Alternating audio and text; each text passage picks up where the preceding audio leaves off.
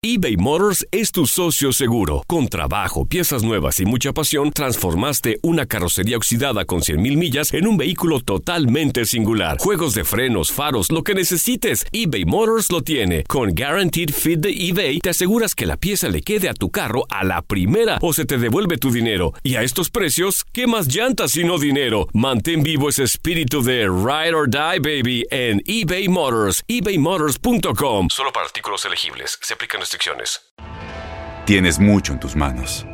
Pero con solo mover un dedo puedes dar marcha atrás con Pro Trailer Backup Assist disponible.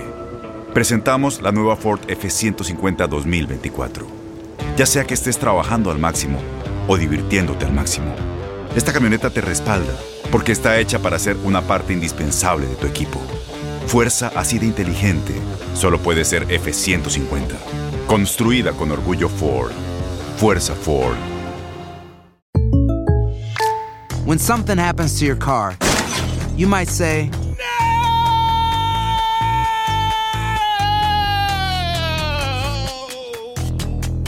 My car. but what you really need to say is something that can actually help. Like a good neighbor, State Farm is there. And just like that, State Farm is there to help you file your claim right on the State Farm mobile app. So just remember, like a good neighbor, State Farm is there. State Farm, Bloomington, Illinois. Boost Mobile tiene una gran oferta para que aproveches tu reembolso de impuestos al máximo y te mantengas conectado. Al cambiarte a Boost, recibe un 50% de descuento en tu primer mes de datos ilimitados. O, con un plan ilimitado de 40 dólares, llévate un Samsung Galaxy A15 5G por $39.99. Obtén los mejores teléfonos en las redes 5G más grandes del país. Con Boost Mobile, cambiarse es fácil. Solo visita boostmobile.com. Boost Mobile, sin miedo al éxito. Para clientes nuevos y solamente en línea, requiere AroPay. 50% de descuento en el primer mes requiere un plan de 25 dólares al mes. Aplican otras restricciones. Visita boostmobile.com para detalles.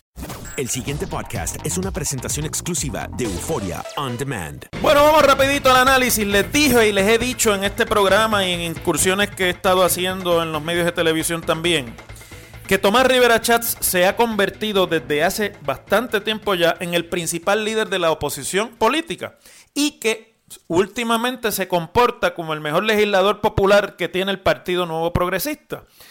Pues la cosa continuó ayer cuando en la tarde el Senado de Puerto Rico aprobó por unanimidad una resolución que es una expresión del cuerpo en la que le solicita al gobernador Ricardo Rosselló y al muy controversial y además de eso cuestionado por su eficiencia secretario del Departamento de Transportación y Obras Públicas Carlos Contreras la cancelación del contrato con la empresa Gila o LLC que es una empresa obviamente de, de lo que se llama un Limited Liability Corporation, que es la empresa que a través de un contrato de alianza público-privada se le dio la operación del sistema de cobro de los peajes en las autopistas de Puerto Rico y que ustedes saben que en gran medida por un cuestionamiento que ha surgido desde aquí, desde WKQ, por el compañero Rubén Sánchez y en otros medios de prensa también, pues ha estado cuestionándose en términos de lo que se le está cobrando a la gente por los peajes, si se le está cobrando indebidamente, si no se le reconocen los pagos, y para decir las cosas como son, que le están robando el dinero a los transeúntes o a los que pasan en sus vehículos por los lectores ópticos estos que se han estado instalando en las, en las autopistas de peaje de Puerto Rico. La resolución del Senado, que es la 857, es de la autoría de Tomás Rivera Chats, presidente del Senado, y eh, surge en el momento en el que hay un debate terrible sobre este tema en Puerto Rico y que ayer de una forma que uno a veces no puede entender. El gobernador de Puerto Rico salió en una conferencia de prensa y dijo que ya él está, tiene una solución sobre el asunto de los peajes. Cuando le preguntaron ¿y cuáles, no, no, todavía no la voy a discutir. La semana que viene, este, después del lunes, pues hablamos de eso. Lo cual me parece, obviamente, pues, un, otra colgada más en términos de, de comunicación pública de parte del gobierno y del gobernador, pero que obviamente pues eh, responde a la presión pública que ha estado construyéndose y subiendo de tono en los medios de comunicación y que Tomás Rivera Chats, como político que tiene el oído en tierra, aguzado como es políticamente y además con una agenda abierta en contra de la administración de Ricardo Rosselló y en contra de la proyección positiva que pueda estar tratando el gobernador de dar a los medios.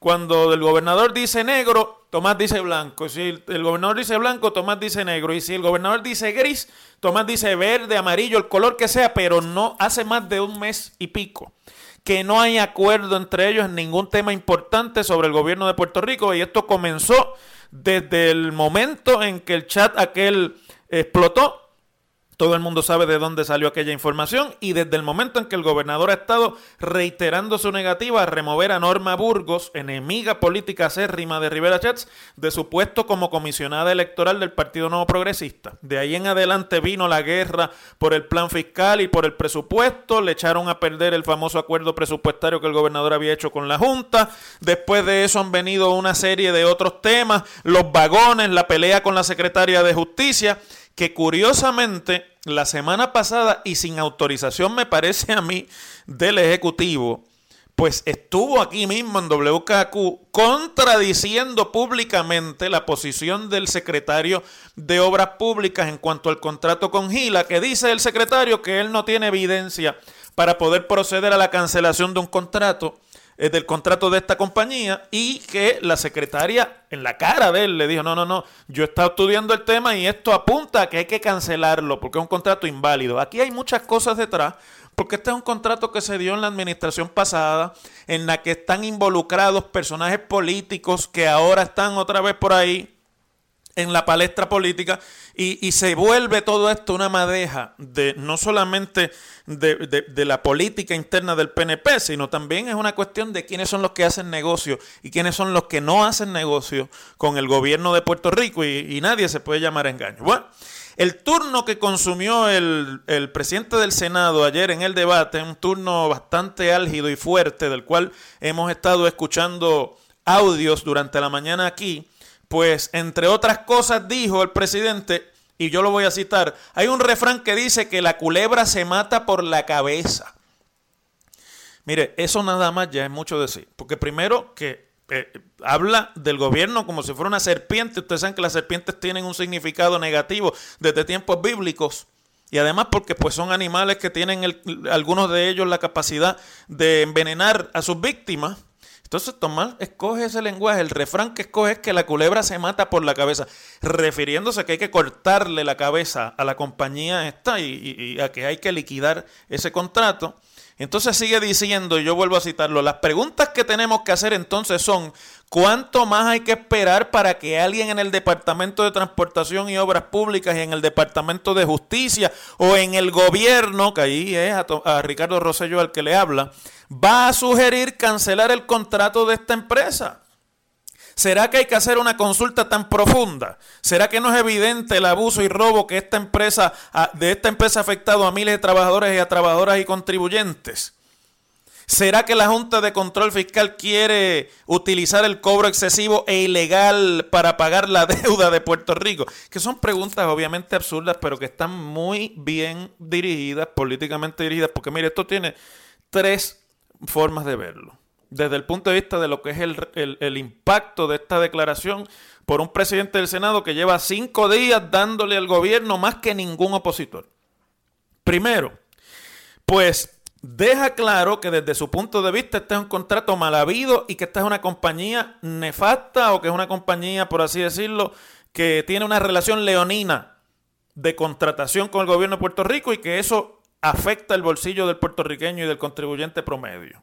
Y eso políticamente es simpático, siempre va a tener oídos en los medios de comunicación, en la prensa y en cualquier discusión pública porque es simpático al oído del puertorriqueño promedio que a duras penas termina el mes y hace malabares para cubrir sus gastos y encima de eso puede tener la sospecha de que una compañía privada contratada por el gobierno le está robando el dinero en las carreteras, que es como que el temor principal que tenemos todos los que guiamos y conducimos vehículos de motor por las carreteras de Puerto Rico, además de los múltiples boquetes y hoyos que, que no se han podido todavía atender en esta administración. Y entonces, además de eso, añade un golpe de gracia en términos de la credibilidad y de la, y de la evaluación o la percepción pública que nosotros podamos tener de la capacidad administrativa y de la eficiencia del gobernador, del gobernador Ricardo Rosselló.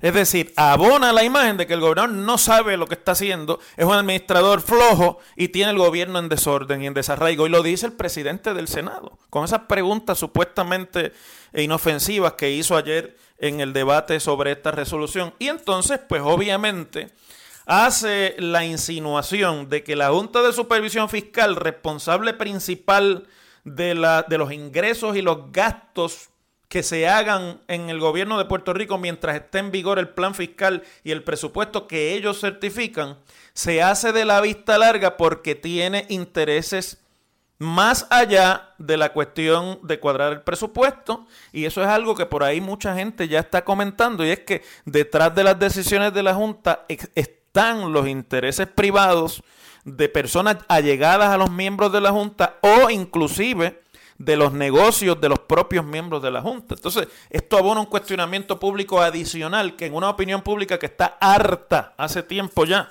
de que le mientan o de que se le, se le manipule con información, pues crea una, una duda, crea una suspicacia y crea sobre todo una falta de confianza que tantas veces yo le he dicho aquí es fundamental para poder gobernar efectivamente cualquier país o cualquier territorio o cualquier eh, jurisdicción.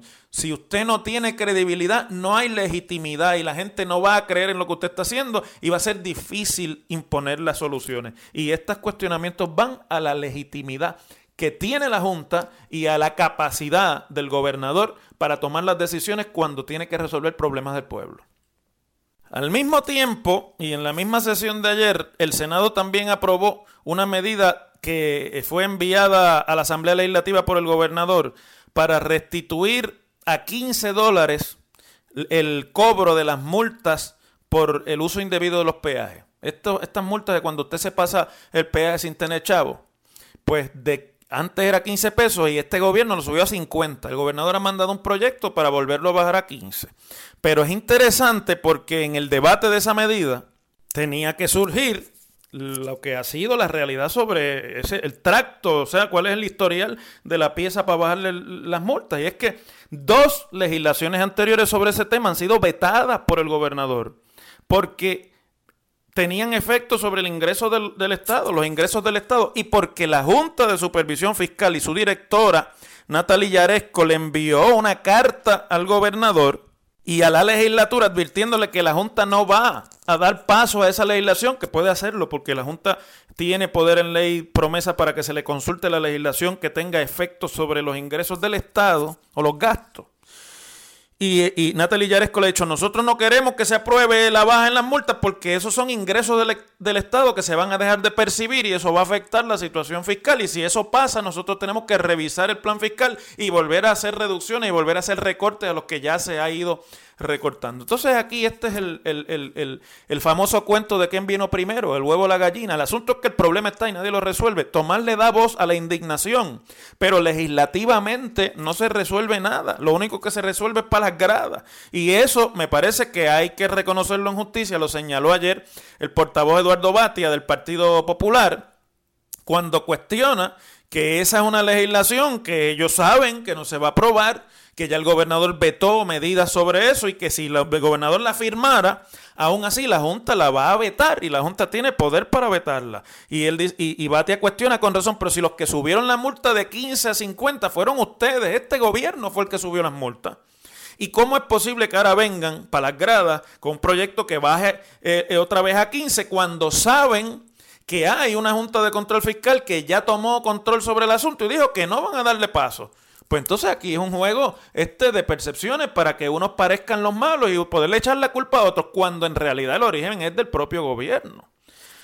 Todo esto deja expuesto bastante ampliamente el revolú, el desarraigo es la palabra correcta que hay al interior de este gobierno y la poca conectividad y comunicación política que existe entre el presidente del Partido Nuevo Progresista y gobernador Ricardo Rosselló y entre el vicepresidente del Partido Nuevo Progresista y presidente del Senado, Tomás Rivera Chats, en una guerra que si usted creía que se iba a acabar, ahora es que está reciando, una vez ya han bajado las aguas de lo que pues podría haber sido escandaloso en el Partido Popular Democrático.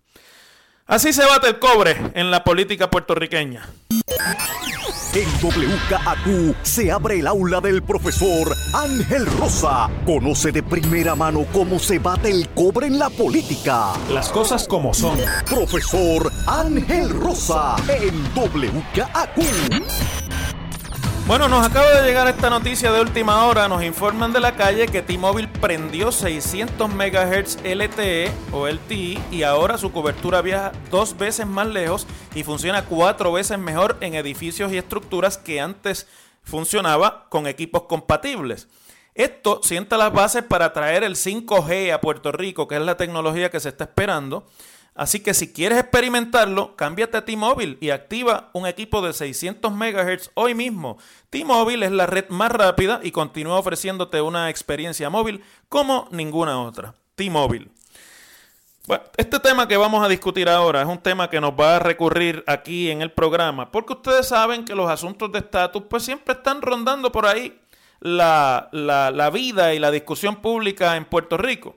Hace 12 años que un puertorriqueño de nombre Gregorio Igartúa, de allá de Aguadilla, de aquí cerca de donde yo estoy, acudió a la Comisión Interamericana de Derechos Humanos, que es un organismo que está asociado a la Organización de Estados Americanos, la famosa OEA, haciendo un planteamiento sobre el estatus colonial de Puerto Rico y argumentando que el gobierno de los Estados Unidos violenta o viola derechos fundamentales de los ciudadanos norteamericanos, de los ciudadanos estadounidenses en Puerto Rico, al negarles a, los, a los puertorriqueños participación en el colegio electoral estadounidense, que no es otra cosa que la elección del presidente de los Estados Unidos, y al negarle a los que vivimos en Puerto Rico representación con plenos derechos en el Congreso de los Estados Unidos.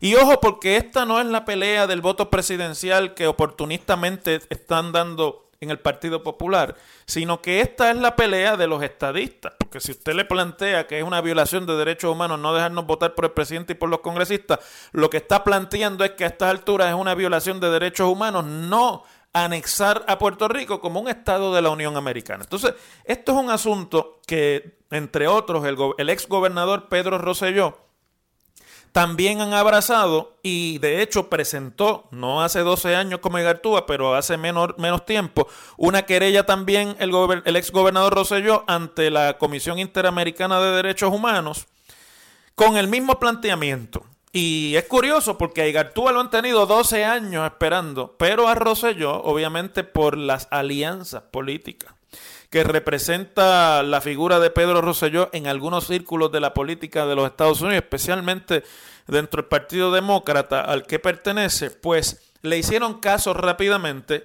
y el día 5 de del mes próximo de octubre, en la reunión que va a llevar a cabo la Comisión Interamericana de Derechos Humanos en la ciudad de, en la ciudad de Boulder, Colorado, va a haber una vista eh, en la que tanto Igartúa, porque obviamente no lo podían seguir postergando, él es el, fundador de la lucha ante la Comisión de Derechos Humanos, eh, y también Rosselló van a tener más o menos 15 minutos cada uno para expresar eh, su argumento, y obviamente son argumentos en términos legales o legalistas que tienen que ver con eh, el respeto y el disfrute de los derechos humanos, según las declaraciones y, y las convenciones de derechos humanos en el hemisferio que han sido adoptadas por la misma Organización de Estados Americanos.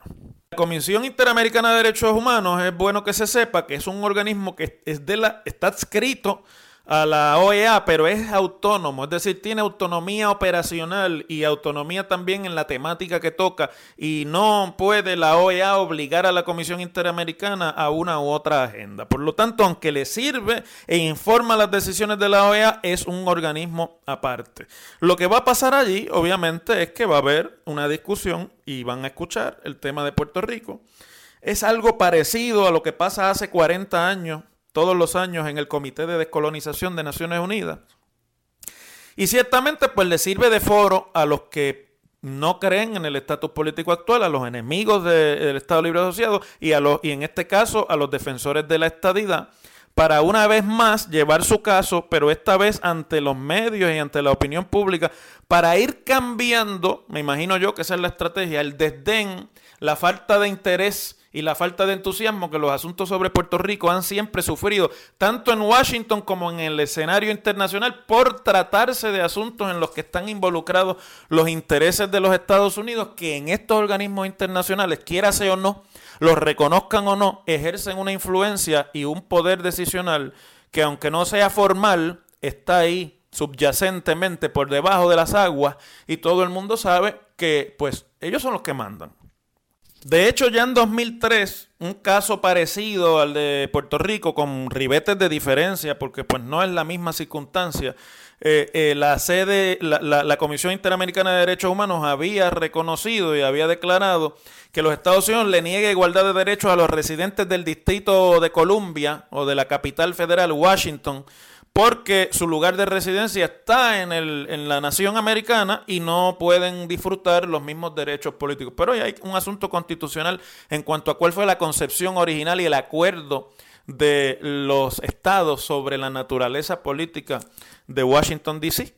La realidad en cuanto a esta vista del día 5 igual que a las tantas vistas del Comité de Descolonización de, Naciones Unidas, es que nada de lo que allí se decida, ni siquiera si se adoptase una resolución en respaldo al argumento de Igartúa y de Rosselló allí, es vinculante ni obliga de ninguna manera ni al Congreso ni a la Casa Blanca, o sea, al presidente de los Estados Unidos, a, a hacer lo que diga esta comisión. Pero yo creo que aquí hay un asunto que no podemos atender desinteresadamente. Esto lo que sí es que abona a que la percepción y el consenso sobre el estatus de Puerto Rico, que ha sido siempre, no lo toquemos, déjalo ahí, eso más o menos funciona, y no nos metamos en esto porque no los queremos en la unión, vaya cambiando. Y en eso hay que reconocer que los estadistas han sido pacientes y se han dado cuenta, muchos de ellos, aunque no el el gobernador actual, pero sí su padre, que fue el que fundó la tradición de los plebiscitos amañados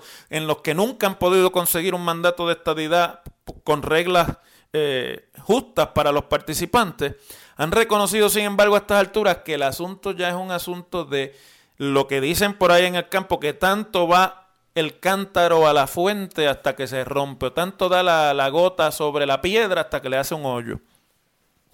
Y que de lo que se trata es de ir moviendo las voluntades y las percepciones y la opinión pública en contra del estatus actual de Puerto Rico, cosa que yo, que he visitado el Congreso por los últimos tres o cuatro años, les aseguro a ustedes que el PNP ha logrado con mucho éxito.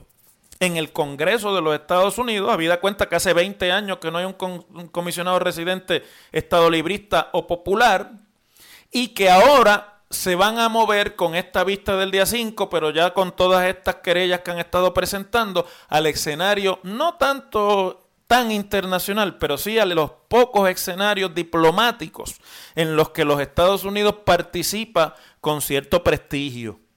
Y eso es importante porque mientras pasa eso en el PNP, en el Partido Popular y en los que defienden el Estado Libre Asociado, lo que hay es el sueño de los justos lo que hay es la garata entre ellos, lo que hay es la carrera a ver del quítate tú para ponerme yo a ver quién va a ser el candidato a la gobernación.